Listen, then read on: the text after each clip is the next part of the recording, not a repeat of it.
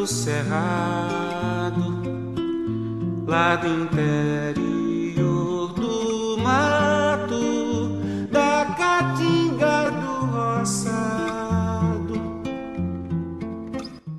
Oi, pessoal, eu me chamo Jocélio e sou o narrador da crônica Os Contos da Mata Branca. A proposta dessa narrativa é mostrar um pouco o ambiente do sertão da Paraíba, onde está inserido o bioma da Caatinga, bem como trazer elementos peculiares da vida do sertanejo há muito esquecida e abandonada, revelando a ânsia e o desejo de sobreviver e resistir à seca, à fome e o medo da noite. Aqui queremos retratar com o aspecto clássico do mundo das trevas. Aproveitem e divirtam-se.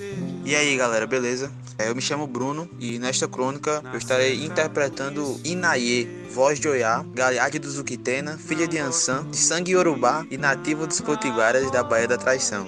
Eu me chamo Felipe Brito, estou jogando essa crônica com o impuro, Hagabashi, peregrino silencioso, conhecido como o Grito dos Mortos, Hector, ou para os próximos, Raji, fazendo uma menção aos seus antecedentes, já que ele não os vê, não os sente e não tem conexão. Ferguson, pode me chamar de PC, tô jogando com roedor de ossos, augúrio filodox, da raça lupina.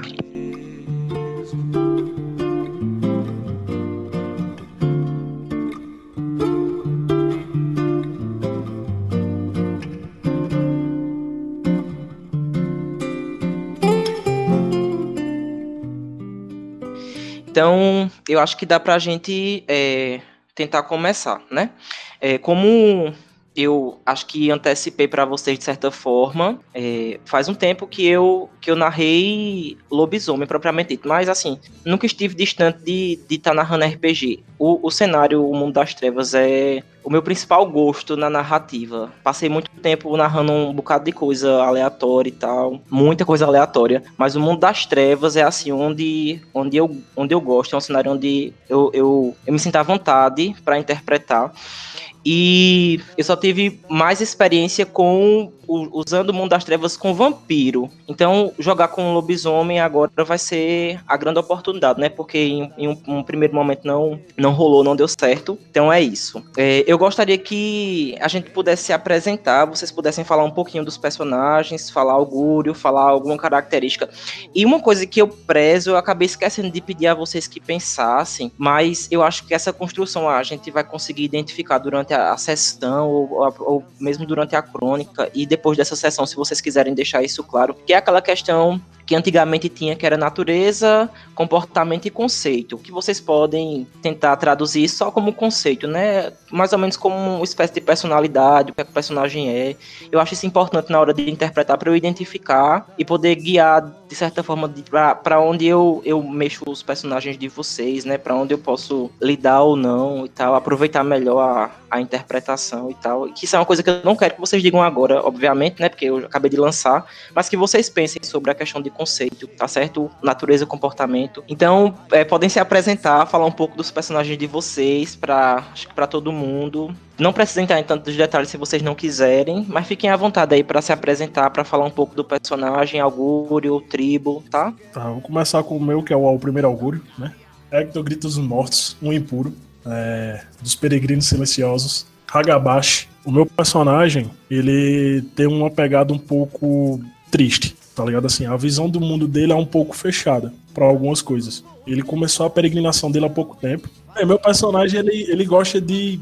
Ele, na verdade, ele tá se descobrindo, tá ligado? Eu posso dizer isso. Meu personagem, ele tá se descobrindo, como, até como Garu mesmo. Entendeu? Ele começou a peregrinação dele há pouco tempo e é isso. Valeu, Felipe. O próximo. O Galeardo, né? Bem, é, então eu sou Inaê, voz de Oiá, Galeardo do Zuquitena, filha de Ansan, de sangue Yorubá e nativo dos Potiguaras da Baía da Traição. É, é uma personagem nativa de Baía da Traição. Ela tem um temperamento muito forte e ela tem uma conexão muito profunda com seus ancestrais. E é isso. PC? É, eu não. Eu sou de Gaia. As terras de Gaia são minha terra não tem essa coisa de região, né? Eu não tenho exatamente o local. Nasci no meio da mata mesmo, vivi na mata, há algum tempo nos arredores de algumas cidades, eu sei sobre algumas cidades. E quando me virei crinos que descobri a minha tribo, agora estou descobrindo a cidade, como é dizer, um lugar cheio de luzes e cheiros diferentes, onde tudo é estranho. mas o meu povo vive lá também. É só um detalhe que eu vou colocar, né? É, eu estou mais perto dos animais do que dos seres humanos, então o meu filodox mais que tá mais para julgar o cara que bate no cachorro do que o cara que tá batendo em outro humano. Né? Muito bom. Ei, como é o nome Show dele, hein? Justiça Animal. Esqueci de colocar só um ponto porque eu fiquei nervoso. É, meu personagem ele tem um, um, uma, uma raiva muito grande de pessoas preconceituosas. Então, tipo, qualquer pessoa que levantar algum, em algum momento ou citar a litania perto dele para tentar desmerecer alguém, meu amigo, vai pro pau. Pode ser quem for. Pode ser até o ancião aí. Essa eu quero complicado, ver. Complicado, complicado. Essa eu quero ver.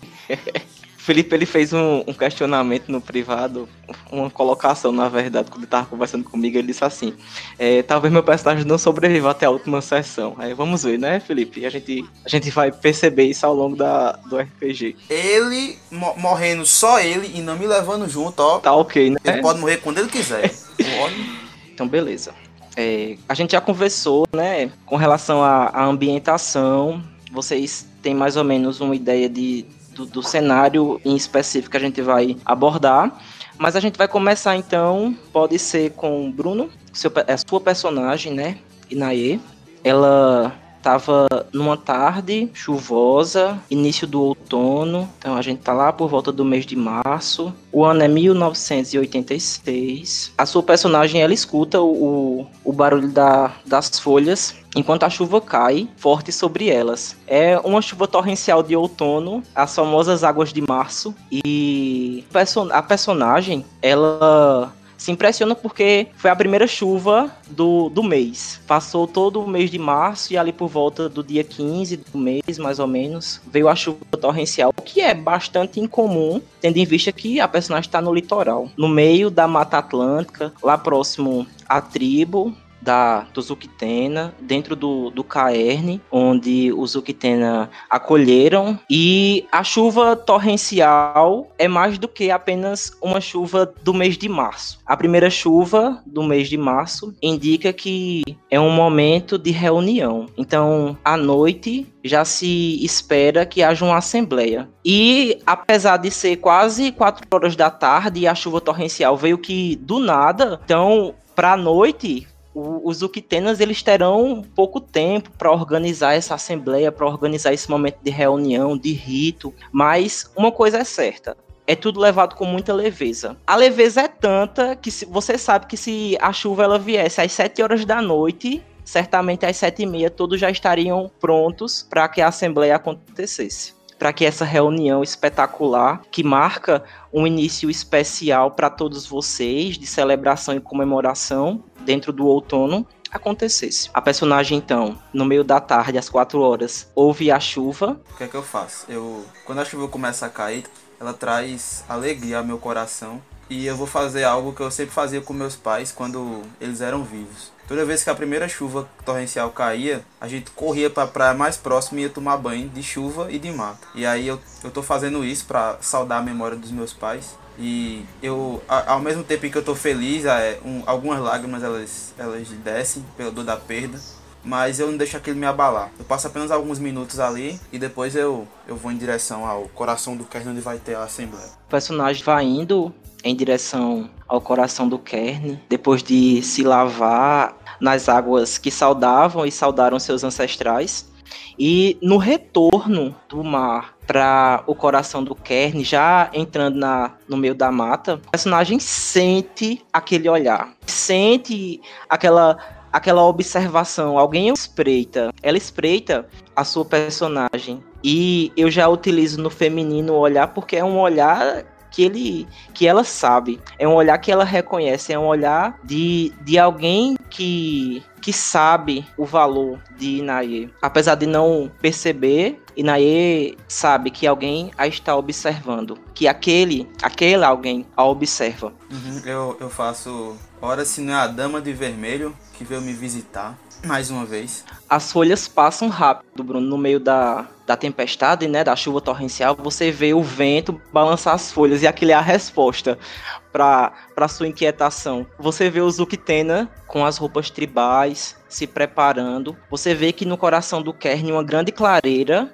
eles estão organizando uma fogueira e parece uma coisa é, até irônica no meio de, de uma chuva toda, se está sendo preparada uma fogueira. E não é qualquer fogueira, não, é uma fogueira grande. A sua personagem começa a ver que é, empenhado nisso são muitos parentes, não são de fato o, os Garou, mas muitos parentes dos Uquitenas que estão organizando o, o ambiente. Eu me aproximo do, do de quem, tá, de, quem vai, de quem vai fazer a pagelança, eu me ajoelho, faço uma reverência e estendo a mão para ele, pra ele colocar tinta nas minhas mãos. E aquela tinta que sempre pintou meus ancestrais, os que vieram dentro de mim, vai, vai para meu rosto.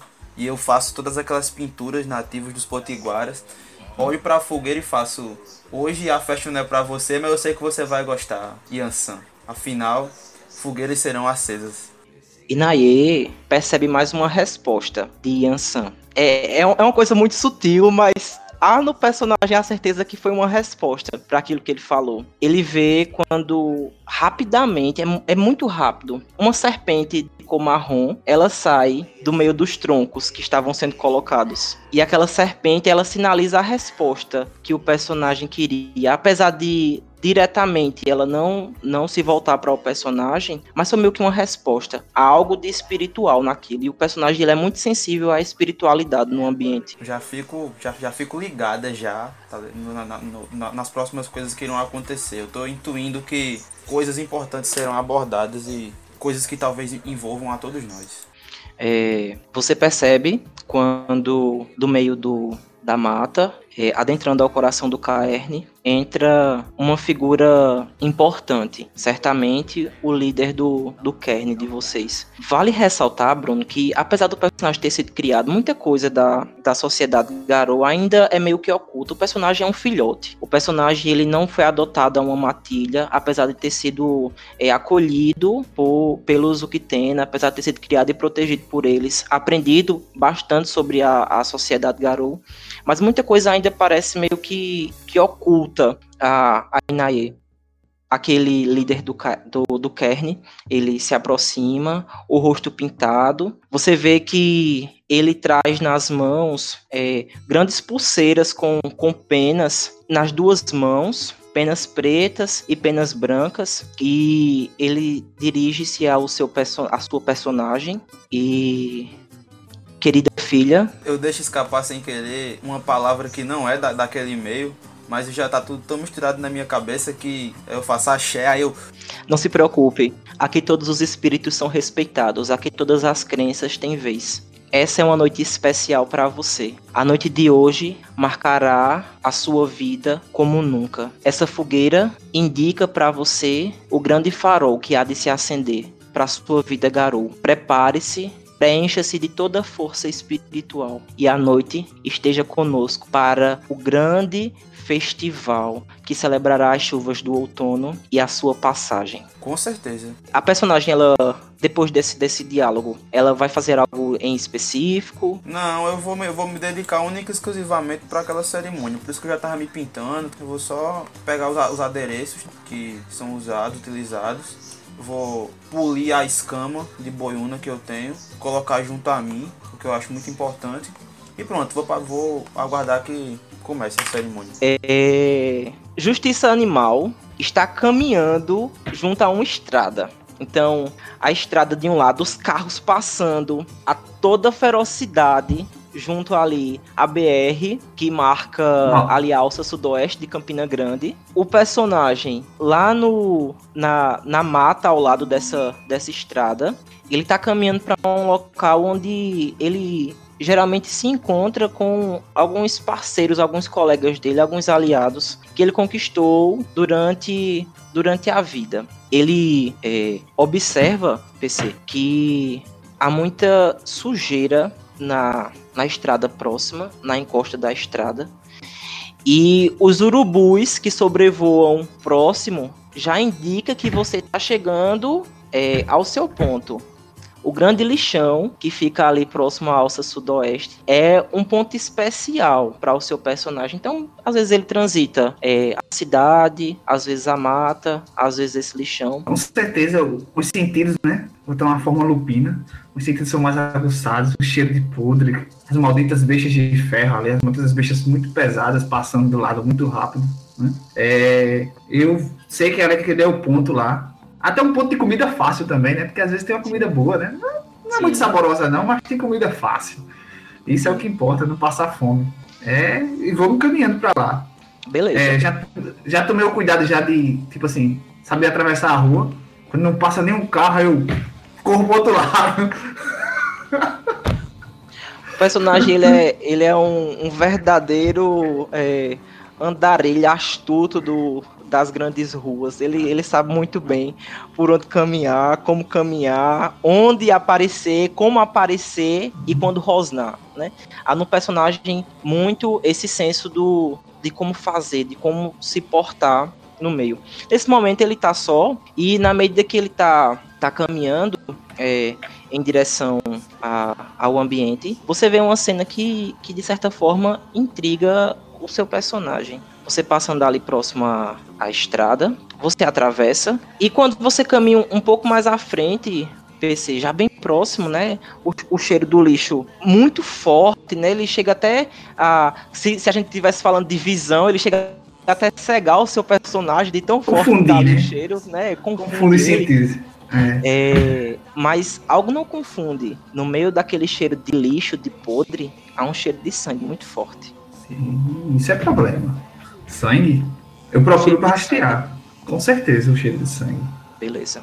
O personagem, ele rapidamente, né, é, guiando-se ao faro, porque é muito distinto o cheiro do sangue para o cheiro do lixo, né? Há um, há um, há um abismo entre a sensação que é, esses dois, esses dois é, cheiros, eles, eles transmitem ao personagem. E quando você vai caminhando e vai se intensificando aquele cheiro, você se depara, PC, com uma cena terrível. Você vê um companheiro seu caído ao chão, as vísceras abertas. Aquilo é, é terrível de se ver. As É. vísceras elas estão expostas, mas não estão apenas expostas, elas estão é, estraçalhadas no meio daquele, daquele pequeno espaço da mata. Você vê o seu parceiro, o seu companheiro, um dos seus companheiros caído no chão, as presas marcadas de chumaço irmão. sangue nas garras, ainda em uma forma meio que bestial, o focinho imenso, e aí você vê o seu companheiro, um dos seus companheiros, Hatkin, está caído ao chão. Você vê o, Eu- o olhar sem vida e, e, né, amedrontado talvez da- de um último de um último olhar lançado ao desespero. Eu vou lá e, com o focinho, verificar se há alguma. Meio animal mesmo, se existe alguma pulsação de vida, alguma vida ainda. Meio que.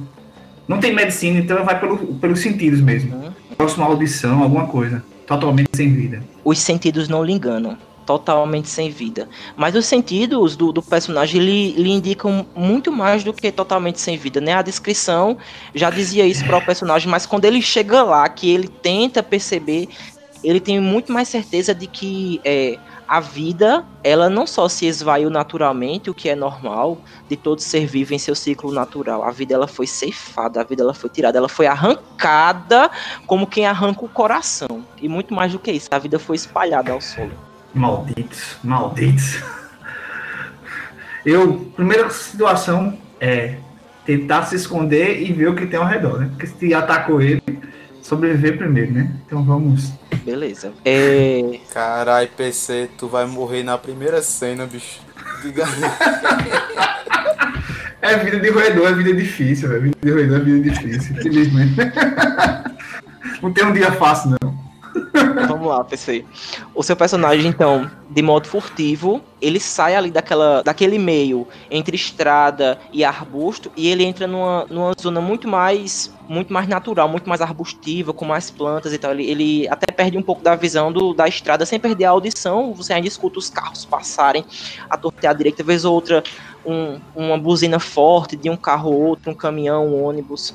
Então ele tá numa zona mais fechada do ambiente e extremamente, né, atento a tudo que tá acontecendo de furtivo, né, para que não seja pego de surpresa em, em uma eventual situação. O que ocorre é que é, ele começa a ouvir passos e os passos estão é, numa situação de, de velocidade extrema. Você, você sente a fúria daqueles passos estão vindo do grande lixão, do grande odor de morte, né? De, de, de podre, na verdade. Deixa eu, deixa eu me refazer, né? O grande odor de podre que exala do lixão e você sente que é, você ouve que os passos eles estão vindo daquela direção para onde o personagem está e além. Então é, é uma grande.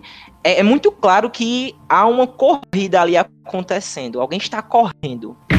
É, no momento eu não me não declaro nada, mas observo para ver quem é que tá, o que é que tá acontecendo, né? Se, se, se os companheiros estão sendo atacados, por quem? Beleza. Tem uma vantagem, vamos dizer assim. Você vê é, quando vem correndo um, um, uma criatura bastante peluda, mas ainda é, com traços humanos. Aqueles traços bípedes correndo um casaco meio rasgado sobre, sobre o corpo, um short é, bastante, bastante é, perfurado, um, um bota, um, um, um, calçado meio lascado mesmo. Então é, o, é um estereótipo quase de um mendigo. A grande diferença para você é que é, é, um mendigo numa situação meio que bestial. Um parente, né, um garoto na forma de glabro, ele sai, ele, ele vem é, correndo rapidamente na direção e, e, começa a observar e você vê quando ele passa por você, ele, ele fareja rápido e um pouco, pouco mais à frente, você ainda furtivo, ele, come, ele para e, e observa. Você reconhece. Fuça lixo. Nessa hora, eu apareço lentamente e praticamente ganindo, né? Que passa. Aí ele, ele olha para você. Falo e volta assim, ó. Aham. Uhum. Aí ele olha para você Aí ele dá um grito: Justiça animal, corra, saia daqui rápido. Eles estão atrás de você, cara. Vamos, vamos, vamos, a gente não tem tempo para isso. Bora, bora, corre, vai. E aí o cara, ele, ele demanda. Sem sombra de dúvidas, eu corro. Ele demanda, só, ele só corre depois que você corre, né? Apesar do, da, da exclamação em, em, em, querer que você corresse, ele só toma a ação depois que você faz, né? Então quando você corre, ele ele vai, né, meio que de escolta em, atrás de você. O personagem, ele ele percebe ao longe na mata, a mata nesse, nessa região não é uma mata tão fechada assim. É. Então é uma coisa meio que um, um arbusto médio, né? Um, uma coisa meio arbustiva. E a visão do personagem de além, ela indica que algo estranho tá se movendo, tá ligado? O personagem não vê uma forma, mas ele vê as árvores se balançando muito. Então quando ele olha para trás, ele só vê aquele balançado rápido nas árvores, tá ligado? Os arbustos se movendo rápido. E o personagem, ele sente que aquela coisa que tá, provavelmente matou o teu companheiro Hakim, que, que provavelmente botou para correr o fuça lixo, tá logo aí. Tá logo à espreita. Eu, adentro, o máximo possível. Eu tenho uma relação de algum KR, alguma coisa do tipo, não? Tem sim. Existe Muito um distante. Muito distante de onde eu estou? É distante, é um caerne urbano. Então tem um caerne dentro de Campina, dentro de Campina Grande, no coração de Campina, só que é um é um caerne que não tá ali né, nessa zona afastada, é um caerne que tá mais no centro. Na região que a gente conhece como Parque da Criança. Hum, interessante. Então eu tento despistá-lo dentro da mata mesmo. Faz um teste de furtividade mais raciocínio.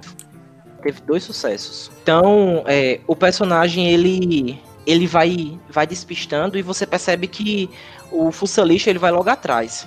Aí chega um momento que ele olha para você, é, Justiça Animal, e ele quase como um sussurro, ele bem próximo a você, ele fala: "Você vai correr direto aqui, vai em frente. Quando você achar que a floresta acabou, vai ter uma vala. Você desce essa vala. Lá você vai encontrar o nosso amigo de três dedos. Pede para ele te ajudar. Diz o que aconteceu. E eu fico aqui, tentando des despistar o cara. Foge. Tenta sobreviver. Que ganha de potência. e aí você vê, né, que no meio do sussurro o cara ele só se vira. E no que ele se vira, você só vê quando é, o fuça lixo ele começa a aumentar de tamanho. Você até consegue ouvir o, o, músculo do cara ser bombardeado. Ele começa a aumentar de tamanho e fica meio que na espreita, na forma crime, esperando aquela criatura aparecer e não deixar com que ela lhe atinja. Vamos passar pro próximo. Terror, terror. Grito dos mortos. É, teu personagem ele tá no meio de uma estrada de barro né? O, o, o chão pisado, né? O, terra pisada. Ele olha para um lado, ele vê nada, vê chão e vê estrada percorrida. Ele olha para o outro lado e ele vê estrada a ser percorrida. porra, meu irmão, o cara podia ter, ter tentado de outras formas, mas nesse dia ele decidiu que estava disposto a caminhar. E aí, você talvez guiado por seja lá o que, o que tenha sido, tá no meio dessa empreitada. De um lado, nada, do outro lado, um monte de nada que ele vai ter que percorrer. E o céu é uma, é uma coisa assim, sem igual. Você vê, o céu não tem uma nuvem, uma nuvem para fazer sombra. Um sol castigador. O tanto que o personagem já andou, pô, já deu a ele é, algumas bolhas nos pés. E ele guiando, né, trilhando o caminho, você, você escuta uma voz. Ei, companheiro. Eu, eu olho em volta e faço. Aqui embaixo, aqui embaixo. Eu olho para os pés as, as bolhas dos meus pés. Eu faço, oxe, agora as bolhas estão falando, né? E fico questionando a, aquela sensação. Eu fico procurando assim no chão, sabe?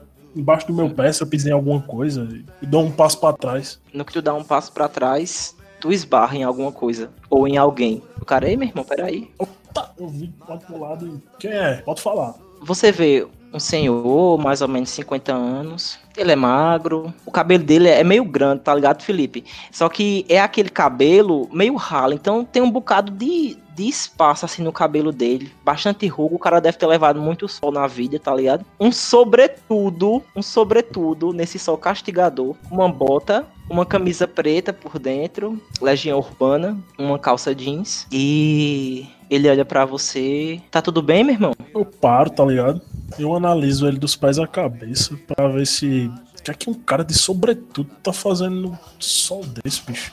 Fala, rapaz, comigo tá, velho. Eu acho que só deve estar tá com você aí, com esse sobretudo. Que que só a porra nesse sol dessa hora? Tá pesado pra tu aí, mano. Não, cara, que nada. Eu tô é bem. Tu não sabe de onde eu sou, não, né? Sabe nada. Rapaz, Meu irmão, se, se tu não fala, eu não vou saber nunca, tá ligado? Olha, meu irmão, tu não tá ligado não. De onde é? De onde, me diga aí, meu irmão, de onde é que uma pessoa assim, com esse estilo, porque eu tenho um estilo muito massa. De onde é que uma pessoa com esse estilo todinho ia estar tá aqui, no meio do nada, no meio do sertão da Paraíba?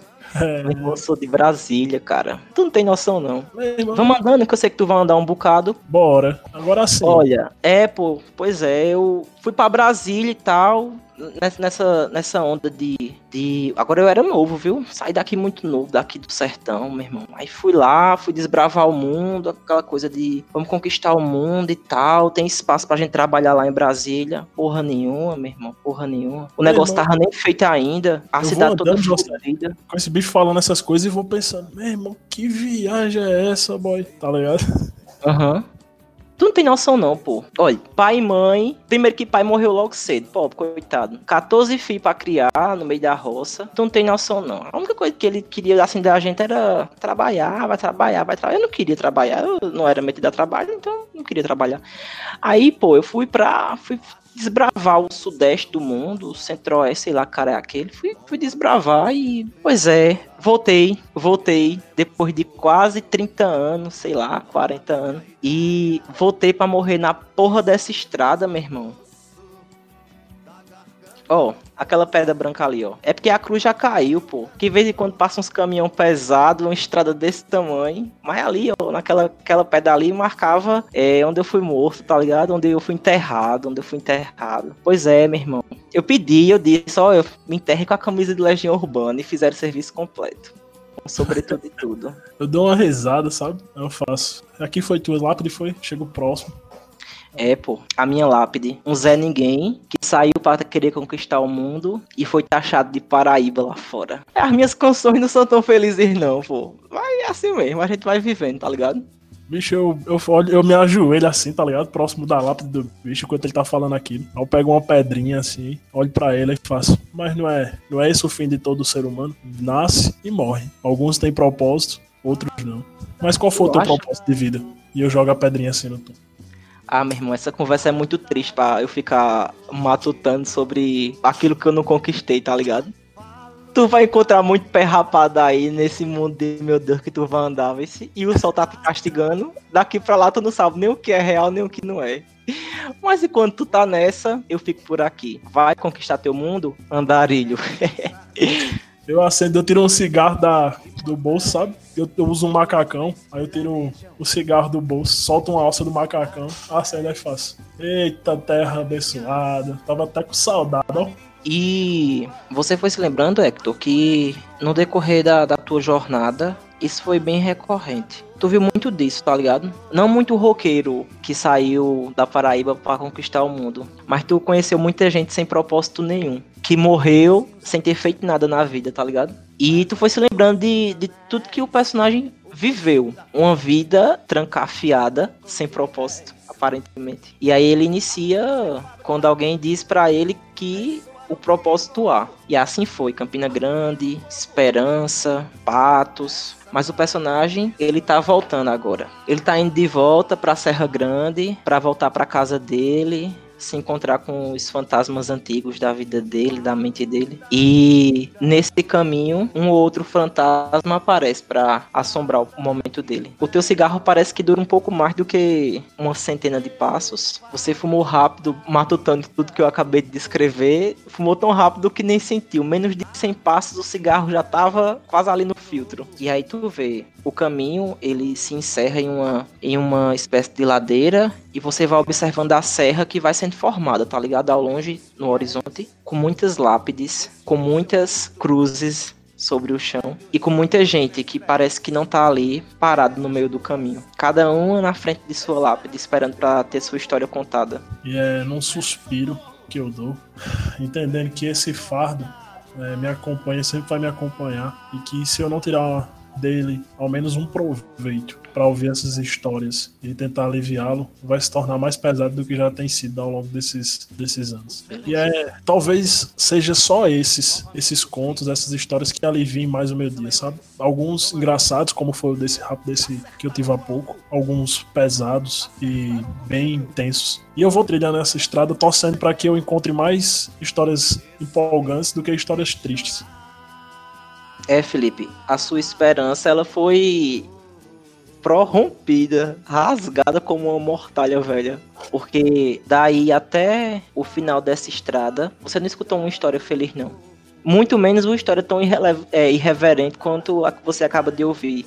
Talvez se você soubesse que você ia encontrar tão, tanta história triste, você tinha tirado mais proveito da história do, do roqueiro velho. Porque, meu irmão, é só desgraça daí pra frente. É gente que morre afogado, tentando tirar água de poço. É gente que morre num céu escaldante, pela fome retirante. É gente que morreu na estrada mesmo, porque tava procurando Campina Grande para fugir da seca do sertão, a cidade grande é, é, um, é um atrativo. Então, o cara escutou, Felipe, um pouco mais de uma dezena de histórias e aquilo mexeu demais com o psicológico do cara, tá ligado? Talvez você você tenha sentido meio que balançado com tanta história triste, tá ligado? E cada um que quisesse dizer no momento que você passava sobre, sobre as histórias que vivenciou. Até que você encontra sobre uma pedra um cara de camiseta, um corpo, apesar de, de magro, é um corpo que aparentemente é bem definido, sabe? Aquele mago, um mago, falso mago, um cara com a pele bronzeada, pescoço avantajado, cabelo cortado, um chapéu de palha e o cara ele fala: "E aí, encontrou teu destino, meu irmão?" E aí você reconhece a voz, reconhece a aparência, é um antigo amigo seu que lhe resgatou no passado e que lhe incentivou na sua jornada. Peregrino silencioso que lhe iniciou. Eu chego perto dele, já com um semblante mais fechado, sabe? Aquele sorriso que eu dei no alto da serra, ele tinha, ele se encerrou nos três primeiros passos que eu dei para frente. E quando eu decidi descer a serra, então, o um sorriso já fechado, eu faço. Às vezes, é, eu olho para essa forma hominídea e tento me acostumar com ela, mas tudo eu, tudo que eu quero é um lugar para poder voltar a sentir minha pele novamente. É tem sido difícil essa caminhada. Eu entendo, eu entendo, meu amigo. Mas é, consolo para você é o que lhe aguarda, né? Você tá voltando para casa, encontrou o que queria? Digamos que eu tenha começado a procurar agora. Foi, foram tantos problemas alheios que eu tentei resolver e acabei deixando o meu de lado. Olha, meu companheiro, eu tenho que te ser bem sincero. Os caras apareceram demais esses dias. E voltava a todo momento, todas as noites, principalmente nas noites de lua cheia, aparecia um ou outro atrás de você aí. Acho que eles precisam me ver novamente e eu também preciso ver eles. Pode crer. Só um aviso importante para você. É, o chão que tu pisou tá contando história, tá ligado? Uhum. O chão que tu pisou conta muita história, meu irmão. E tu precisa de verdade entender que tu é como eu. Teu sangue, ó, corre aqui. É o sangue de Gaia. E esse sangue, tu vai precisar deixar ele cair no chão, tá ligado? Mas tu vai ter que engolir muita coisa para que isso aconteça. Teu sangue vai ser vida, onde ele passar. Mas tu vai ter que engolir muita coisa. Escuta o que eu tô te dizendo. A galera daqui, ó, não é molezinha, não. Eu respiro fundo quando ele fala isso, faço. Tá aí uma coisa que eu nunca aprendi a fazer. Engolir as coisas calado. Bem, tu vai aprender que ou tu tem uma vida com sentido, ou tu vai engolir as coisas. Eu vou buscar sempre o, o, o que meu coração achar que eu teve que buscar. Mas eu agravo, sempre vou escutar os seus conselhos e levar em consideração. Você foi um É. amigo importantíssimo nessa minha jornada e vai continuar sendo. Pois é, eu sabia que você ia passar por aqui, cara. Eu sabia. Mas se eu sabia, eles também estão sabendo. Tu vai voltar, mas teu retorno já tá sendo esperado. Cara, na hora que ele fala isso, bicho, eu sinto o que seria mais próximo de medo, sabe? Uhum. Medo das consequências. Eu, eu tô com uma mochilazinha de pano que eu carrego no ombro e eu olho para o chão com a cara bem fechada, tá ligado? Faço. Então vamos ver o que é que tem pra frente, né? É, ó, eu vou te acompanhar até ali na frente. Passou um pouquinho de, de Serra Grande, eu vou dar um, vou dar uma pausa, vou ficar por ali. Tem umas coisas eu resolver, mas tem coisa grande vindo por aí. Tem coisa grande, cara. Simbora. No caminho que vocês estão percorrendo, os mortos eles ficam mais silenciosos, já que você tá sendo bem acompanhado. O cara não, não para a boca um minuto, tá ligado? Tá toda hora taga- tagarelando, tá toda hora falando de, de uma viagem, toda hora falando de alguma coisa que aconteceu na tua ausência, tá ligado? Ele tá. Tu sente isso? Que ele tá toda hora dizendo, meu irmão, quando tu saiu, aconteceu isso. E quando tu saiu, meu irmão, que parece que muita coisa mudou de quando tu saiu pra agora. E, e isso ele tá te dizendo nas entrelinhas, tá ligado? Você chega à Serra Grande, a cidade, meu irmão, aquela, aquela coisa de Alto da Compadecida, tá ligado? Aquela, as casinhas pequenininhas e tal, as ruas de, de, de, de solo batido, né, de chão batido, uma principal que ainda tem, tem pedra, e tu chega no final do entardecer. Aí, olha a cena que tu encontra. Um monte de gente, um monte de gente, sei lá, 30 pessoas, um monte de gente no meio da rua, muita senhorinha principalmente, muita velhinha, avental no, na cabeça, né, lenço na cabeça, as velhinhas baixinhas, corcundinha, raquítica, uma vela na mão e alguns homens carregando um andor. Aí tu vê um andor ah, meio que ali é, organizado, né, decorado com flores e uma, uma imagem de um santo da, da igreja católica. Eles estão num- numa espécie de procissão ali e cantando o- o- os contos dele. Ó, vem conosco, vem caminhar, Santa Maria vem. E aí, estão lá na, na procissãozinha deles, no rito deles. Bicho, eu escuto aquilo, eu já sei que deve ter muito espírito por ali, tá ligado? Que acompanhando a procissão, eu já tomo um caminho diferente. Eu vou pro outro lado, que é pra não ter que passar por aqui, tá ligado? Eu vou fechando, tentando ignorar e dizendo, não, meu Deus do céu. Que Gaia me proteja nesse caminho e que eu não, não passe por nenhum espírito, pelo amor de Gaia. Pois é, meu irmão. Você cruza o caminho pra se afastar e aí você percebe que a cidade cresceu um pouco. Coisa que, que assombra, porque o personagem não ficou distante tanto tempo não, né, Felipe? Se não, Não. Se não me engano, acho que tem, tem, esse, tem esse tempo, mas não foi um tempo longo, não é isso? Esses meses, coisa de 5, 6 meses no máximo.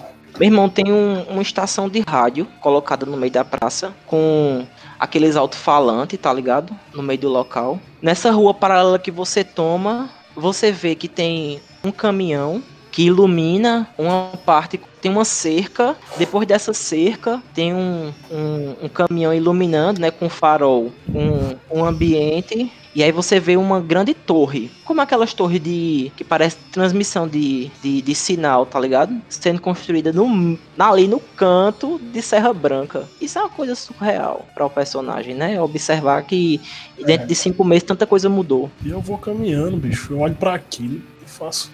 Caramba, mas que propósito tanto. Por, por que, que mudou tanto? Eu vou tentando, sabe, reconhecer o ambiente, olhando para as pessoas que estão ali, ver se eu acho algum rosto familiar de alguma Aí pessoa. tu vê, tu escuta, Felipe, né? Quando o teu colega fala, é, meu irmão, é o seguinte, as teias aqui estão sendo tecidas também.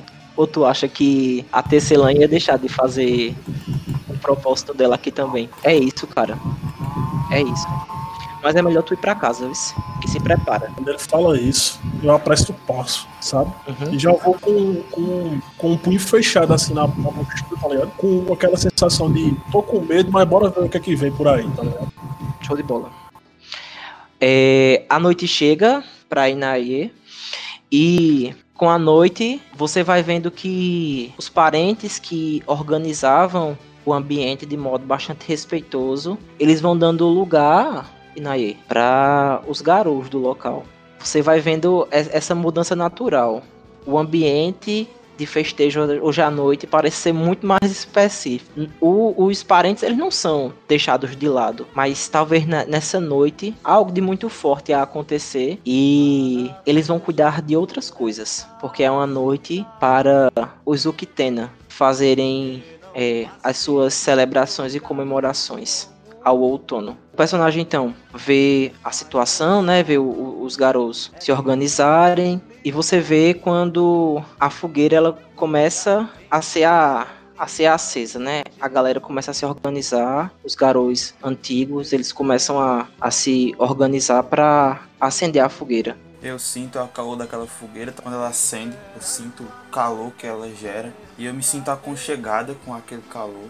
É, o fogo sempre me, me faz sentir em casa. Depois que eu entendi quem era a minha companheira de tantos, de tantos anos que eu ignorava sem saber quem era. Aí, ao, ao sentir isso, né, é, você percebe quando uma mulher se aproxima de você, querida filha, está preparada, Eu aceno com a cabeça e não falo uma palavra. deixa o reflexo do fogo fitar você.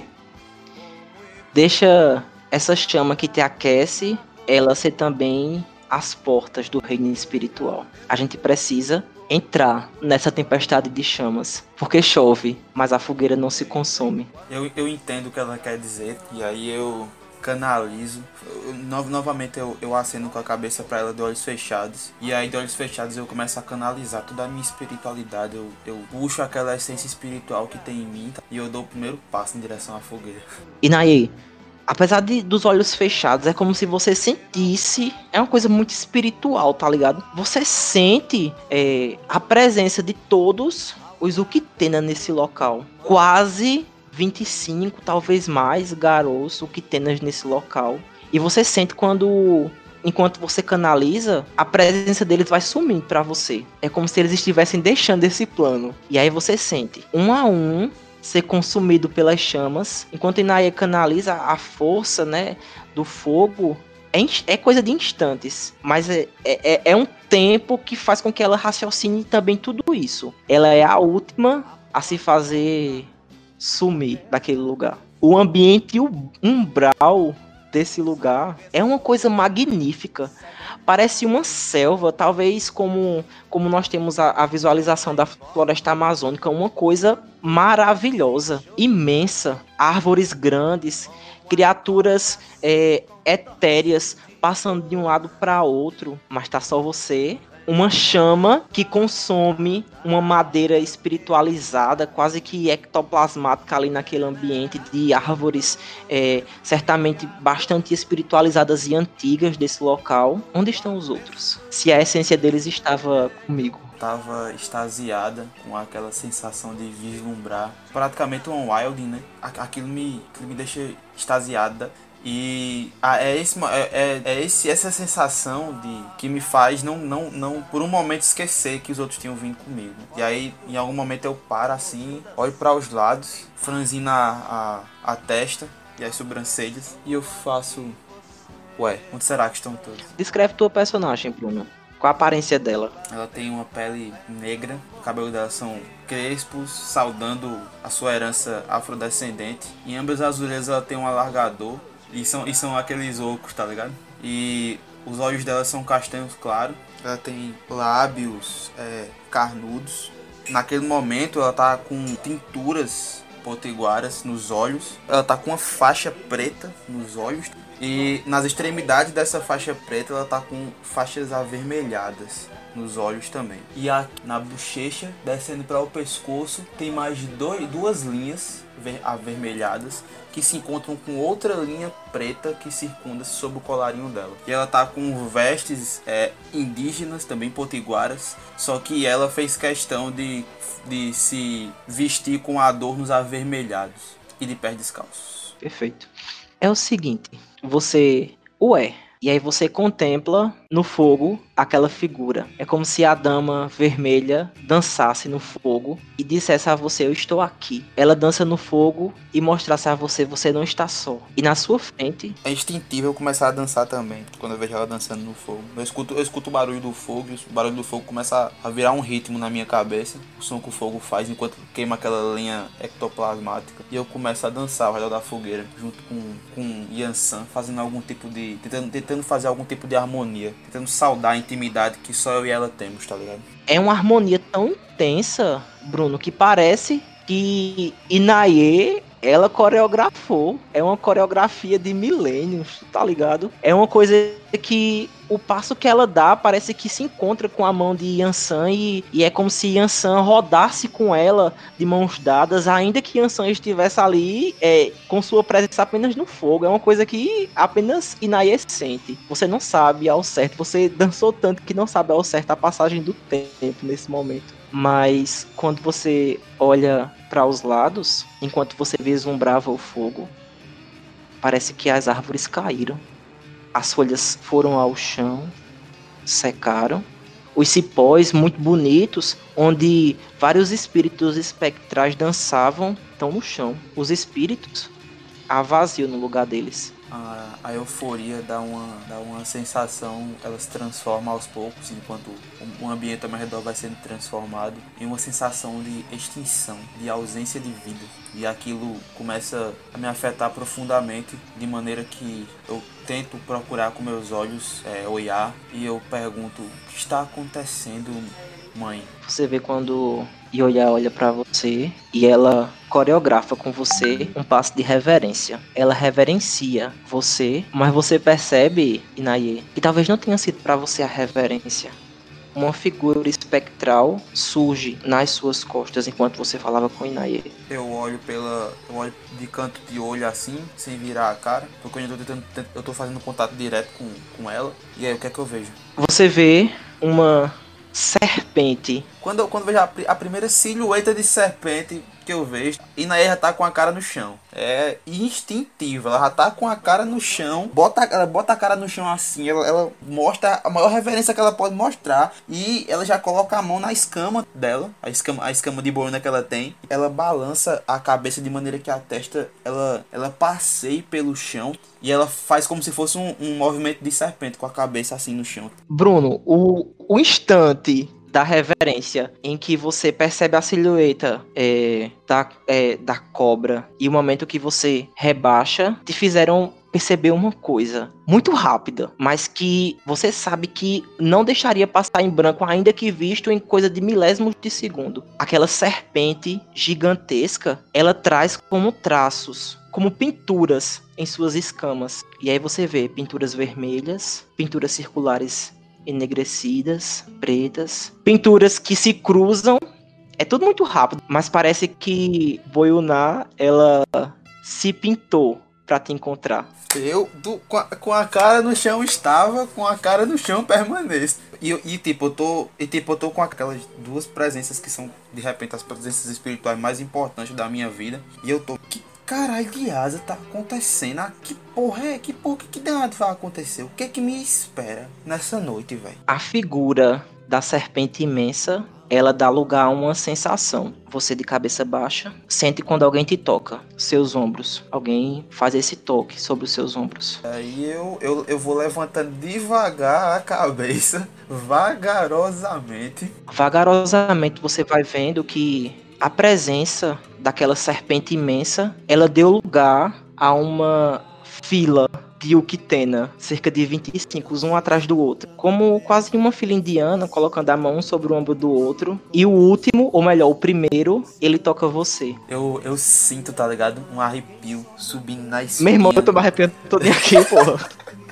Eu sinto, Caralho, vai arrepio, tomar no cu, José. eu sinto um arrepio na espinha que o arrepio ele começa de onde, de onde, no momento em que ele me toca, parece que eu, eu parece que eu tô sentindo que eu tô, eu tô virando uma extensão daquilo e ou então vou, vou fazendo parte, vou me tornando mais uma vértebra do Zuktena. E aí quando ele toca em mim é como se eu tivesse tipo uma ligação espiritual e aquele aquele toque que ele me dá é como se fosse como se sentisse um arrepio começando a descer. Mas não é um arrepio, é como se na verdade fosse uma essência, como se eu me sentisse mais do que nunca é, parte do todo. Finalmente as peças se encaixam na minha cabeça. Quando esse arrepio toca no- na ponta dos meus dedos e eu levanto, eu olho pra todos eles, tá ligado? E eu faço eu sou Inaye, voz de Oiá, Galiarde do Zuquitena, filha de Ansan, do sangue Yorubá e nativa dos potiguaras da Baía da Traição. Me curvo diante dos deuses antigos, mas prometo jamais me curvar diante dos novos. Show pouco, caralho. Caralho, bicho. Peraí, peraí, deixa eu, deixa eu Abriu um baixar aqui a. Quer joga- tu quer jogar no rato? Eu jogo no rato também, viu, bicho?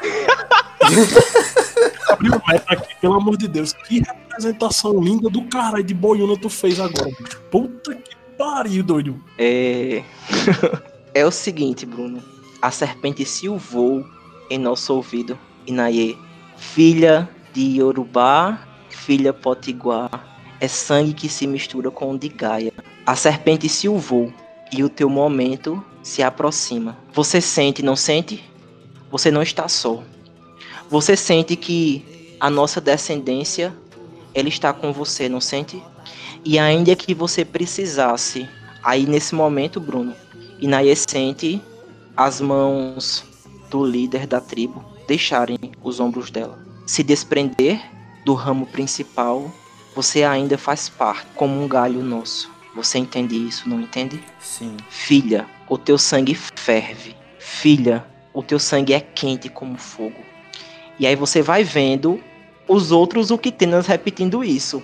Filha, o teu sangue ferve. Filha, o teu sangue é quente como fogo. E aquilo vai se tornando um coro, tá ligado? Até que todos fiquem em uníssono. Filha, o teu sangue ferve. Filha, o teu sangue é como fogo. Eu, eu repito isso. Quando fica uníssono o som de todos eles, eu, eu repito. O meu sangue ferve. O meu sangue é quente como fogo.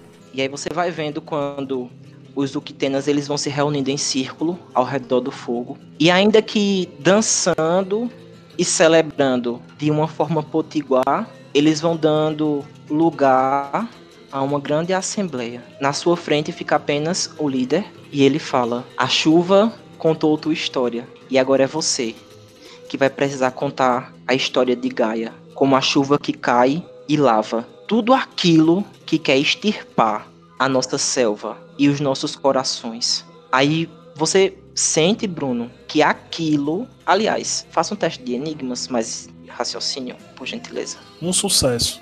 Vamos lá. Você sente que aquilo, de certa forma, não foi só uma, uma frase vazia. O grande Teurge, líder desse caern, desse kern, ele não apenas te descreveu algo. Os espíritos no lugar não apenas te descreveram algo, mas algo de, de profético, de enigmático, de espiritual em tudo aquilo. E ele continua: querem destruir o nosso coração, mas enquanto houver a força de Gaia dentro de nós, a força não será extirpada. E quase que em um piscar de olhos, você vê aquela a floresta que estava demasiada destruída, ela retoma o aspecto de vigor de, do momento que você entrou aí na Umbra e percebeu a situação do jeito que ela se encontra. Se encontrava, né? Então a, as árvores frondosas, os galhos, os espíritos, eles retomam, retomam nesse momento a sua posição no coração do Kern, dentro da Umbra, e ele fala: a tua missão já não é mais conosco. Gaia te inspira para levar a vida aonde a me trouxe morte. E onde é esse lugar? Aí ele fala: As pontes da lua serão abertas e te guiarão. Lá nesse lugar haverão aqueles que te conduzirão para a próxima mensagem, para o próximo passo. Você é chamada filha de sangue fervente e de olhos de fogo, a fazer parte de uma missão maior. E há aqueles que se unirão a você nesse propósito.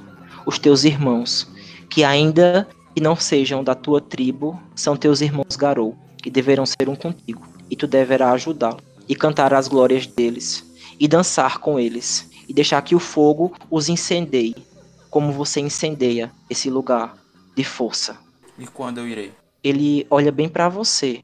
Ela sente a resposta dentro dela. Parece, parece ter sido tolo a pergunta.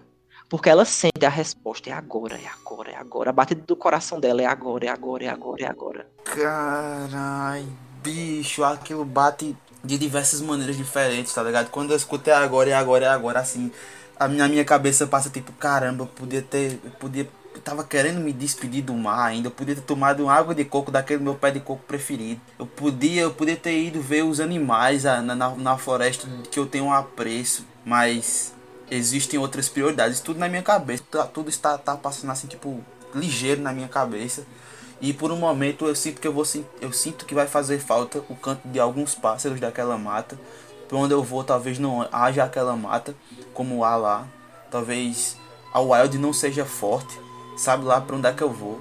E eu fecho os olhos assim, forçando, fazendo força com os olhos fechados, como se eu tivesse puxando tudo, tudo para dentro de mim, as, todas as últimas sensações que eu pude ter e guardando no fundo da minha alma. Eu respiro, abro os olhos, olho para o alfa, o vigia, o cacique, o pajé, enfim, e faço e o que estamos esperando. Sua resposta é a resposta do coração de Boyuná.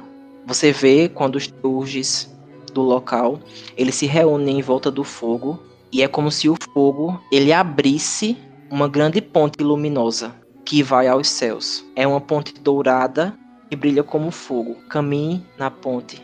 A ponte da lua te levará. Eu estralo o pescoço de um lado para o outro, deixo escapar, sem querer, pelo nervosismo, um. Eita caralho. Aí respiro fundo assim, aí dou, dou e entro, tá ligado? Show de bola. PC, PC está comigo. Vamos lá. Voltar pro meu desespero. É, PC, vamos lá pro seu desespero. Seu personagem, ele, ele sabe, ele entende que houve uma, uma espécie de, de ação altruísta, né? Essa palavra não é uma palavra que está no vocabulário de, de justiça animal, mas ele sabe que o que foi feito para ele é, é, como como a ação de, de um juiz mesmo, de alguém de alguém que protege, de alguém que aplica a lei para proteger o filhote que está mais indefeso, o filhote que precisa de maior proteção. Ele entende isso, ele entende isso quando o, o, o colega dele, o Fussa Lixo, ele se vira, se transforma em crinos e tenta de alguma forma despistar, enquanto você corre matagal adentro. Até o, a vala. Até o buraco. Até o buraco, isso mesmo.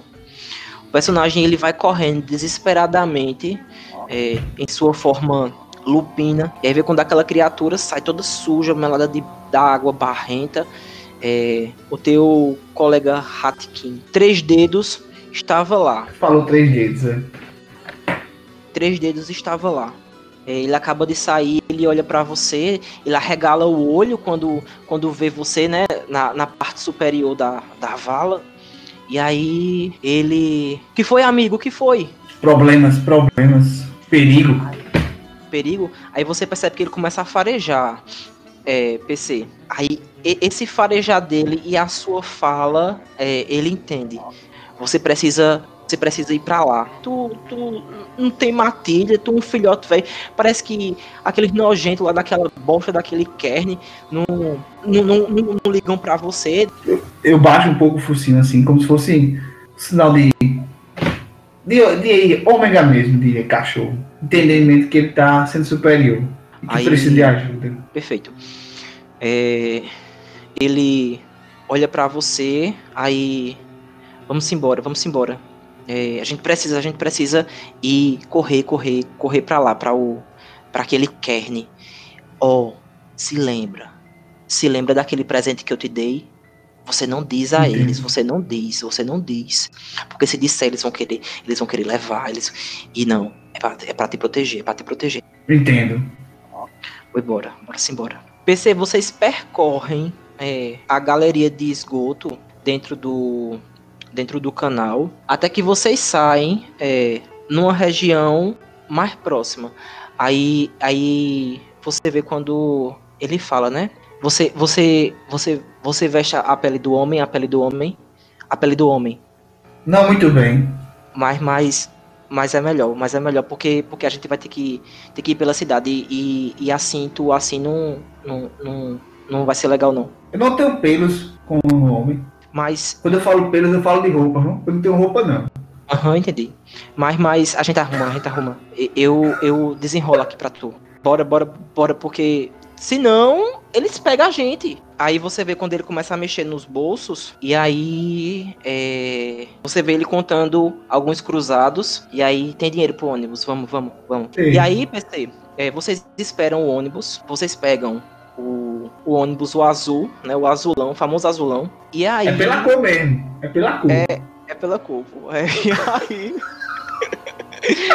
E aí vocês vão ali próximo à, à- imediação do Catolé, né? A- aquela apreensão que é, está presente tanto, muito nele, porque ele, ele, ele tá bastante assombrado, olhando para todo lado, né? Tudo parece é, causar espanto nele.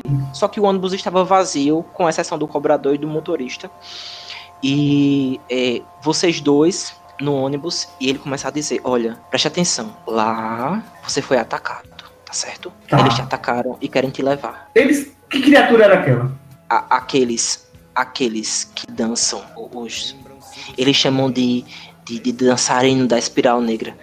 Mas é aquele, aquela, aquela criatura desgarrada. Eu tenho aquele cheiro de, de veneno. Eu senti de longe, eu sabia que era eles, eu sabia. Você deve tomar cuidado, Três Lá é perigoso.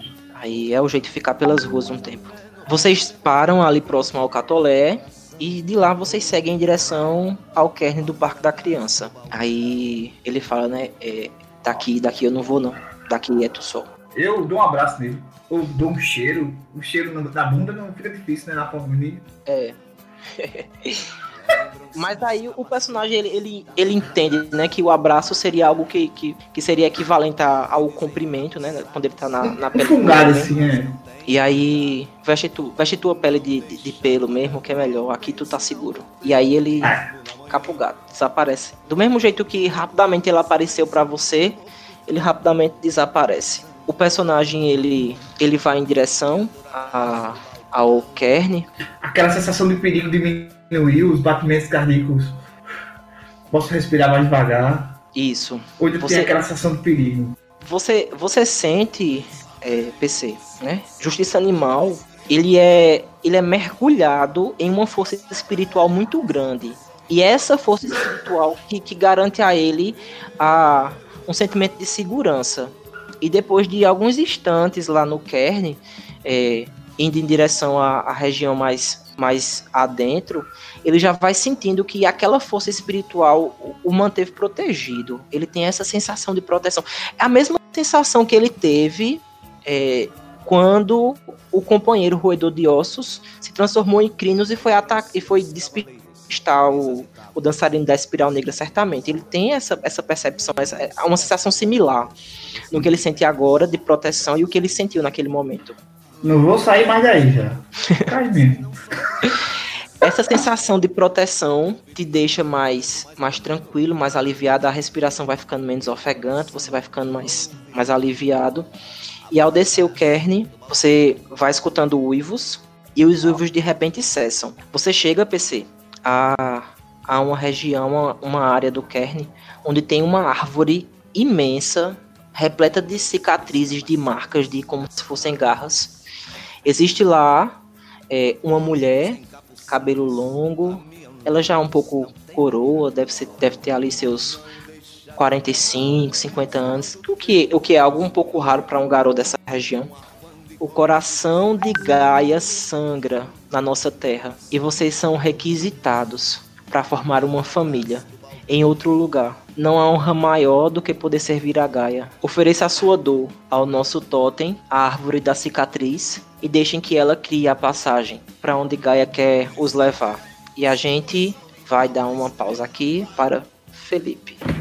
Beleza. Massa, massa. Let it go! Let it go! Teu personagem, meu amigo, ele estava indo em direção à, à casa dele, não é isso? Exatamente. Tá. A casa do teu personagem, ela não fica bem na cidade, ela fica numa região mais afastada, que foi propositalmente, né, é, recolhida pelo teu pai, né, organizada pelo teu pai, devido a todas as nuances que é, você enfrentou na sua infância para se manter protegido, né, pelo menos na cabeça dele era isso, para te manter protegido e impedir que nenhum mal é, chegasse até o seu personagem. Exato. O teu retorno até o local é, foi até um determinado ponto guardado pelo teu companheiro e depois ele disse: é, Pronto, amigo, eu cheguei no meu limite. Daqui é, eu peço que os grandes, os grandes chacais e as vozes antigas te guiem, te guardem em segurança. E quer, quer seja o que Gaia tenha guardado para você, nunca se esqueça. O teu sangue deve fazer com que a terra ela crie força de novo. A tua voz ela precisa ser ouvida. Não esquece disso, tá? Obrigado, camarada. Eu estendo a mão pra ele, tá ligado? Uhum. Eu acho que pode ser um adeus. Ou um até logo bem longe, Igor. Quer seja o, o que for, eu não tenho dúvidas de que é, o sangue garou que corre em você ele é duplamente forte. Não esquece disso, não, tá? Duplamente Valeu. forte. Valeu, obrigado. E aí ele sai e volta para a região da cidade. Felipe, você vai vai caminhando em direção à, tua casa e aí você escuta um barulho muito grande de, de um veículo que se aproxima ao longe. Você vê é, isso você na estrada, pô. Tipo, não tem poste nessa estrada que tu tá indo. Então é tipo o, o breu da madrugada, tá ligado? À noite adentro, só os insetos e, e o barulho de, de aves noturnas é, que, que gralham aí no, no meio do, do sertão à noite. Então é, é, é, um, é uma sensação de, de solidão muito grande e, e de inquietude, tá ligado? E aí todo esse silêncio da, da caatinga, ele é cortado quando o personagem ele escuta esse veículo que vem em da direção de Serra Branca adentro, né, pra frente. Então vem vindo um, um, um veículo às tuas costas e aí você começa a ver o, o caminho se se iluminar. E eu saio da pista assim, tá ligado? Vou pra, ou pra lateral, pra onde tiver mata, ou até só saio da pista, no intuito Aham. de deixar o veículo passar e não ser visto. Entendeu? Assim, mesmo que de uma tentativa falha, não sei, mas uma tentativa de não ser visto pelo veículo, eu me distancio da trilha. Beleza. Você é, se afasta e aí o veículo ele passa. Não é um veículo qualquer, é um grande caminhão.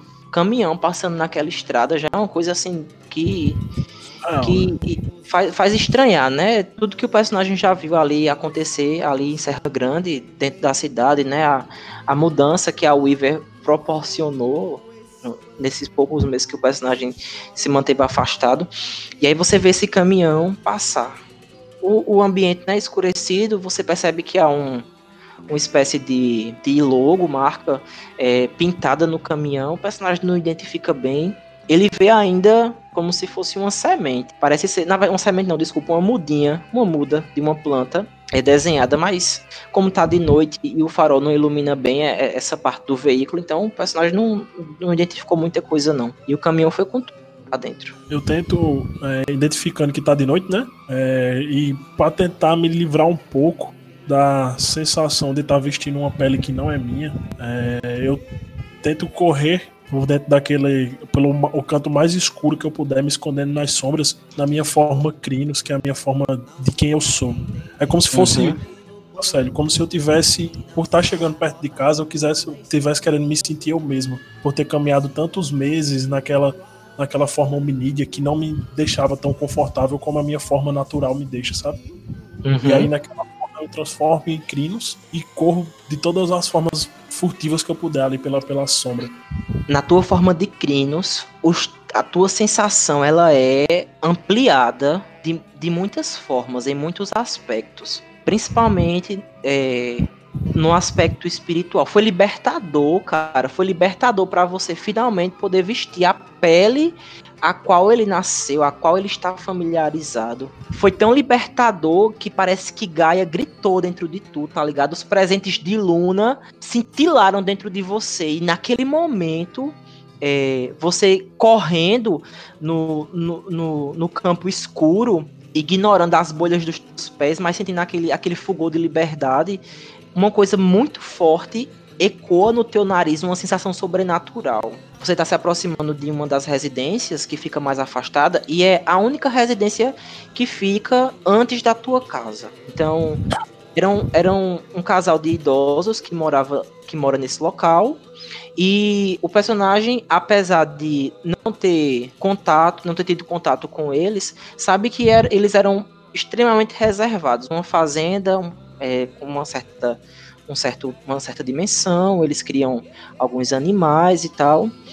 E ela fica a, a, uma certa distância da tua casa. Então, para chegar na tua casa, você passa por ela. Por você ter ido pelo campo mais furtivo, você acaba cruzando o terreno desse, dessa casa. Tu tá, tá sacando o que eu tô falando? E uma coisa que eu queria até falar, quando, tu, quando, eu, quando eu esqueci, acabei perdendo o fim da meada. Mas na hora que. que só para dar uma ênfase, entendeu? Na hora uhum. que, ele, que, ele senta aquilo que tu falou, que tu detalhou, aquela toda aquela sensação de liberdade é, é é instintivo do próprio personagem, sabe? Ele tá num, num local de que ele é, não é nem um frenesi, sabe? É só uma sensação de selvageria que ele, que ele gosta, que tem uhum. dentro dele, aquela, aquele momento em que ele tá mais ligado com o lado primitivo dele.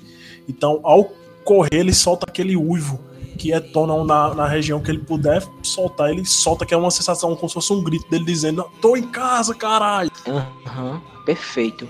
É, esse uivo que você dá, né? Você quebra assim todo tipo de corrente que um dia o personagem sentiu é, enquanto ele estava nessa jornada dele é, nessas, nesses últimos meses. Aquilo foi tão libertador, como eu disse, toda, toda essa sensação, e aí você finalmente percebe que está na, tá ali sobre a residência do, dos seus dos seus confrades, né, dos seus, dos seus confrades, não, desculpa, dos seus vizinhos. E aí, como eu disse, há um, uma sensação sobrenatural que é ampliada do personagem. E ele sente é, um, um, cheiro e uma, um arrepio sobrenatural que indica a força do dragão. A Wyrm tá perto. Ele sente a Wyrm muito perto nesse momento. Pra que eu fui uivar? Me diz, pra que, que eu fui uivar? Tu no cu. no momento que eu sinto. Eu vou, eu, vou, eu vou usar uma referência aqui que talvez você lembre, Jocélio. Não tem o gato, quando a pessoa bota o pepino perto dele, que ele. Meu irmão, aquilo entra na sua narina, corroendo, tá ligado? É, uma sensação estranha. E você percebe, né? É como se, se o faro. É, sabe, sabe quando você vê em desenho animado o odor, ele, ele toma uma forma de uma mão e vai até a narina do cara e, e leva, atraindo ele, tá ligado? É como se ele sentisse assim instintivamente, ele sentiu e ele vira. Ele se volta para casa do, dos vizinhos. O cheiro da me vem de lá. No momento em que eu sinto isso, sabe, eu, eu já fico em, em total alerta. Porque eu sei que aonde vem cheiro da UIRM, coisa boa não tem. Eu vou precisar dobrar o meu, meu, meus passos em alerta. Então, naquele momento, eu começo a eu ativo um dom, que é o silêncio, que eu abafo qualquer zoada que eu tiver fazendo. E eu vou tentando, Jocélio, com esse com essa percepção, tentando notar isso em, em o máximo de silêncio que eu possa fazer, me aproximar da cabana de uma forma que eu consiga identificar se há presença de alguma entidade da UIRM ali, entende? Certo. Você vai se aproximando e aí quando você tenta perceber, né, esse cheiro, você vê uma cena estranha. Dona Maria, ela tá sentada no batente da casa, tipo, ela acabou de, de aparecer, tá ligado? Dona Maria sentada no batente, olhando pra, pra porteira da casa deles, né? Eles estão dentro da, da residência, seria a porteira do sítio. E você vê ela com um olhar tristonho, observando a, a porteira. E eu só vejo a, isso, no caso. Aquela sensação de que você é, procurava uma criatura da Wyrm, você não teve, mas você sente que aquele lugar tá impregnado pelo odor da Wyrm. Cara, eu eu tento chegar assim por trás da cabana da casa, tem um espelho, alguma, alguma coisa. Eu vou Sim. tentar olhar na, no lado umbral, ver se tem alguma coisa na umbra. Certo. Só, só dar aquela espiada na, no, na película Umbral, sabe? sem precisar entrar na Umbra. Entrar. Eu posso É, é, é vislumbrar a Umbra, né? Observando o espelho, se concentra e aí observa o local. Você vê uma grande teia que sai da casa, né? Da, da parte posterior da casa. E você vê que essa teia se une a uma teia maior que vai em direção à Serra Grande. Então ali há a presença da Weaver. Somado a isso, a casa ela tá como se estivesse em escombros. E aí você vê, é, é claro para você como se a, a, a- as paredes da casa tivessem estão sendo corroídas por um espírito da Wyrm, uma coisa, uma coisa meio que nesse sentido, sabe? É como se aquela, aquela força da Wyrm tivesse deteriorando aquele ambiente. É tipo, aquele ambiente ele trazia aconchego, ele trazia paz, ele trazia segurança para uma família, para um lar um lá que não teve filhos, era um casal de velhos. Algo aconteceu e a casa está sendo deteriorada pela força da Wyrm, tá ligado? Bicho, assim, é. é, acho que é tão instintivo pra um garou o que eu vou fazer agora, como pra uma vaca comer, um, comer, um- comer o pasto quando ela vê. A partir do momento em que eu consigo enxergar que há uma força da Wyrm, mano, eu já pulo dentro da Umbra, velho. Tá ligado? Eu tento entrar na Umbra, porque é aquela parada. Onde combateis a Wyrm, é onde ela estiver. E é algo que tá dentro de mim, é mais forte do que eu mesmo possa, possa respirar, sabe? Naquele momento, a única coisa que enche dentro de mim é a raiva de saber que foi por culpa da Wyrm que muita coisa tem acontecido no mundo, tem muitas mortes que eu até presenciei, muitos espíritos estão hoje lamentando justamente por isso. Então, no caminho que eu vim até a Serra Branca, eu me deparei com muitos mortos e que com certeza é, pode ter sido justamente isso. Tá ligado? A Wyrm tá ali. Então eu junto aquela raiva, aquela angústia que tem dentro de mim, pulo dentro da Umbra e vamos pro pau, papai. Só tem eu, vai ser eu mesmo. Felipe, Eu vou, vou. Só vocês que eu morro na primeira mesa? você vislumbra, você, desculpa, você entra na Umbra. No momento que você faz isso, você vê como se como se fossem duas fitas, duas fitas esguias, enegrecidas, né, escuras. Elas estão dançando entrelaçadas, tá ligado? O aspecto que você tem é, é, é esse, são esses dois, essas duas fitas. E aí você vê é, que no momento que você aparece, elas quase que como duas grandes, duas serpentes extremamente rápidas, elas vão pra casa, tá ligado? E elas indo pra casa, elas vão, deter... vão como se estivesse passando rapidamente pelas paredes, e quando elas vão passando pelas paredes, a, a parede ela vai corroendo, tá ligado? A, a parede ela vai estilhaçando, caindo os pedaços da, da parede, como se ela estivesse entrando, se transformando em pó. E aí você vê, quando é, elas voltam a dançar uma com a outra, e de repente elas fazem esse, esse movimento. São dois espíritos é, muito fracos. Há, há essa, essa espécie de sensação do personagem, mas são espíritos corrompidos pela Wii. Bicho, é instintivo. Quando eu vejo que ele corre, eu já tô na forma de garoto, eu só faço pular na tentativa de pegar o que o primeiro que eu consegui com a mão, com a garra, tá? Ou até, até com, minha, com a minha mandíbula, morder ela, estraçalhar, é o primeiro que eu vejo. Você passa alguns instantes, grito dos mortos, entre tentar estraçalhar o espírito, pegar ele contra a parede, ver eles dançar e depois pegar de novo.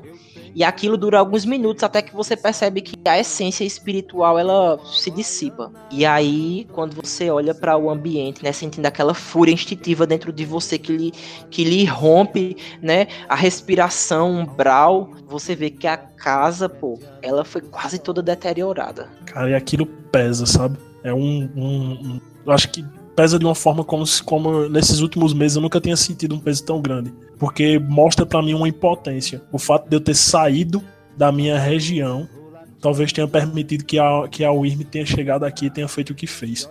É como se eu tivesse meio que abandonado meu território e tivesse deixado isso acontecer. Então isso entra como mais um peso no meu fardo, sabe? E ainda meio a, a sensação ofegante que eu tô respirando fundo e, e olhando e vendo tudo deteriorado, eu tento rasgar a umbra novamente. Eu sinto mais alguma presença, José? Não. Eu tento rasgar a umbra novamente, sabendo que se isso aconteceu aqui, bicho, eu tenho que ir em casa, velho. Eu tenho que ir pra casa e ver o que, é que tá acontecendo lá.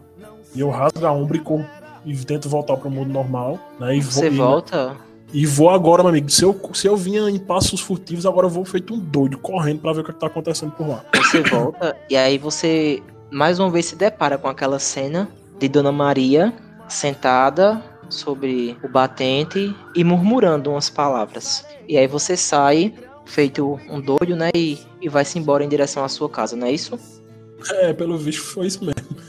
Você vai em direção à sua casa. Vou, vou sim. Você Vou, chega lá.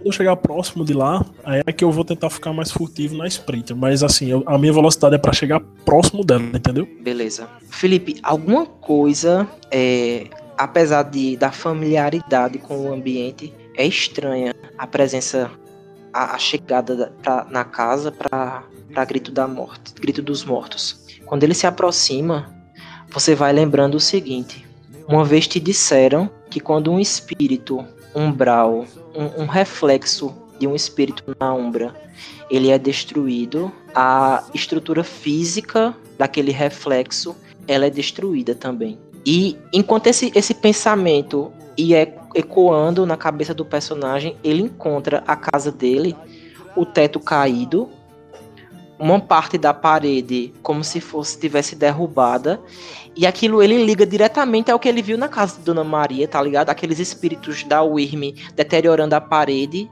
e quando a parede espiritual é destruída, não resta muito no mundo físico pra contar a história depois de um tempo. Cara, eu tento sentir a Irma ali. Você é, percebe que se houve o Irme ali, ela fez o trabalho dela e Vai embora. foi embora. Lamentos e por saber que eu não vou poder descontar a minha raiva que eu tô sentindo agora em nada, eu vasculho os escombros restantes da minha casa na tentativa de achar alguma recordação de algo, de algo sabe? Uhum. Aí você escuta uma voz que fala, né? Talvez você esteja procurando algo que te lembre o feito heróico do teu pai, não é verdade? Sim. Eu respondo como se eu tivesse tão focado naquilo que eu respondo instintivamente sem nem prestar atenção ao que eu, ao que eu tô respondendo, sabe? É Uhum. isso mesmo, isso mesmo. Ei, cara, para aí um minuto, olha pra cá. Aí eu me dou conta de que era pra mim estar sozinho ali. E na mesma hora eu só viro a silhueta do meu corpo com a minha, com a minha garra em prontidão, tá ligado? Assim, vai que é alguma Uhum. coisa que precise ser usada, eu olho de relance pra ver o que é. Você, você olha de relance e aí você percebe um chapéuzinho de couro com uma fitinha, né? Uma camisa de manga longa, alguns botões abertos, uma barba meio rala, uns 20 e poucos anos, 28, talvez 30, mas uma- um aspecto bastante cansado. Uma percata nos pés. E aí, é, eu me lembro quando teu pai dizia que ele precisava te manter em segurança. A gente não foi apresentado porque ele não deixou. Ele não deixava a gente ter contato contigo. Ele queria te proteger, te proteger, te proteger, te protegeu tanto que deixou numa bolha você. Cara, olha, se você for algum espírito atormentado, eu não tô com um pouco de paciência agora. Eu, eu, eu juro que eu escuto o que você tem pra me dizer. Mas me deixa eu procurar isso. O quê? Fotografia? Eu preciso achar alguma coisa do meu pai. Eu preciso. Olha pro teu sangue, meu irmão. Teu pai tá aí dentro de tu. Isso aqui é material. E a Wyrm fez questão de destruir. Quando ele fala, ah, o Rui me fez questão de destruir, aquilo me deixa muito puto, tá ligado? Se eu tava pegando um escombro de madeira assim, eu aperto tanto que eu acho que eu. eu uma, uma taiba velha, eu quebro a taiba na mão e viro e faço. Quem é tu, bicho? Pois é, cara. Eu me chamo de Asa Branca, um filho da terra, um Hagabashi. Tô aqui em nome do nosso Kern. Finalmente o teu propósito chegou. Um Kern? Onde é que o Kern tava esse tempo todo? O Kern estava protegendo você e o seu pai, amigo. Estávamos tentando dar proteção a vocês. Uma pena teu pai ter negado. É, é como dizem. é, não se pode agradar a todos. Foi esse Kern que exilou meu pai simplesmente por conta que ele amava minha mãe. Foi esse mesmo Kern? Aí, essa história eu não sei. Deixa isso pros galhardos, deixa isso pra eles contarem a história. Mas eu estou aqui com outro propósito. E, E aí? seria? Vai continuar chorando os escombros da sua casa ou quer fazer valer o sangue que corre nas tuas veias? Eu jogo o resto das taibas assim, tá ligado? Que tem lá. Eu me levanto, vou me transformando em forma de humano, sabe? Uhum. Na forma mídia. E como eu tenho aquele. Eu tenho um, um ritual de Dedicatalismo, né? A minha, meu macacão continua, vai aparecendo conforme minha pele vai, se, vai saindo. E eu olho para ele faço. Eu acho que é um dos meus fardos não me apegar a nenhum local, né? Vamos ver o que é que tem isso aí. Pois é. Uma ponte da lua foi aberta lá do litoral. Lá de Campina Grande, um totem abriu seus galhos e deu passagem a outros dois. E eles estão esperando você. Porque o Kern e Gaia gritaram o nome desses quatro filhotes. Mas deixa que a galera que sabe contar a história que, que fala isso. Eu tô aqui só para te ajudar. Aí você vê quando ele pega um, um, cigarro e acende eu com, tá ligado, assim, com um sorriso no rosto. Quando eu vejo falar isso, deixa que os galhardos contar essa história. Aí eu pego, tiro do meu bolso um, um cigarro de palha também que eu tenho. Uhum. Eu acendo, faço. Então deixa pros galeardos, né? Vamos lá. Vamos lá. E aí, é, você é levado em direção oposta, Felipe. O caminhão ele desceu em direção a Chan, que é um, um, uma vilazinha que tem mais abaixo da sua casa, que também fica distante de, de Serra Grande. O seu personagem é levado na direção oposta, quase que em Serra Grande, mas na verdade numa região mais fechada da Caatinga, onde vocês se encontram. Os, os quatro personagens eles estão no mesmo local cheios de dúvidas, cheios de incertezas, mas todos guiados por uma força maior. A gente encerra a sessão. Peraí, peraí, um, peraí. Você precisa pelo menos descrever o que é que eu tô vendo antes de você ir embora. peraí, pô. Todos vocês se encontram em uma clareira no meio da caatinga. Vocês veem árvores com galhos secos, retorcidos e alongados que aparentemente parecem estar mortos. Vocês percebem que é, no meio, né, amarrado a esses galhos, há como se fosse uma espécie de, de cilindro de metal, semelhante ao utilizado para tocar o triângulo. Então vocês têm né, uma clareira aberta com várias árvores e vocês percebem que existe esse esse item de metal, como esse pequeno, um, pequeno bastão de metal amarrado em várias árvores. E então, quando o vento na caatinga, para quem já teve a oportunidade de estar na caatinga à noite, sabe que o vento é muito forte. E então, quando o vento passa sobre é, as árvores, sobre vocês, apesar de o metal não, não bater, ele não se chocar com nenhuma superfície, vocês ouvem o barulho é, metálico que faz quando o vento passa. Vocês se encontram exatamente nesse lugar. E apesar de não se conhecerem e haver a necessidade de que é, seja verbalizado algo, de certa forma vocês entendem que é preciso haver o respeito ao silêncio, muito antes de precisarem pôr a, a as questões sociais que impelem um garou, vocês nesse momento silenciam. É como se ouvissem o, o comando dos espíritos em respeito a esse local, porque vocês vislumbram muito mais o barulho do metálico que o vento faz ao cruzar esse espaço do que se preocupar em indicar sua história ou verbalizar algo. Sensacional. Massa. Não pode fazer uma interação agora não, é só na próxima mesa, no caso. A gente, na próxima mesa a gente, a gente continua daqui. A mesa, a mesa acaba, a mesa acaba com, com eu olhando assim, silêncio caralho, onde é que eu tô? onde é que eu tô? Onde é que eu vim parar, meu irmão? Oxe, que silêncio o quê?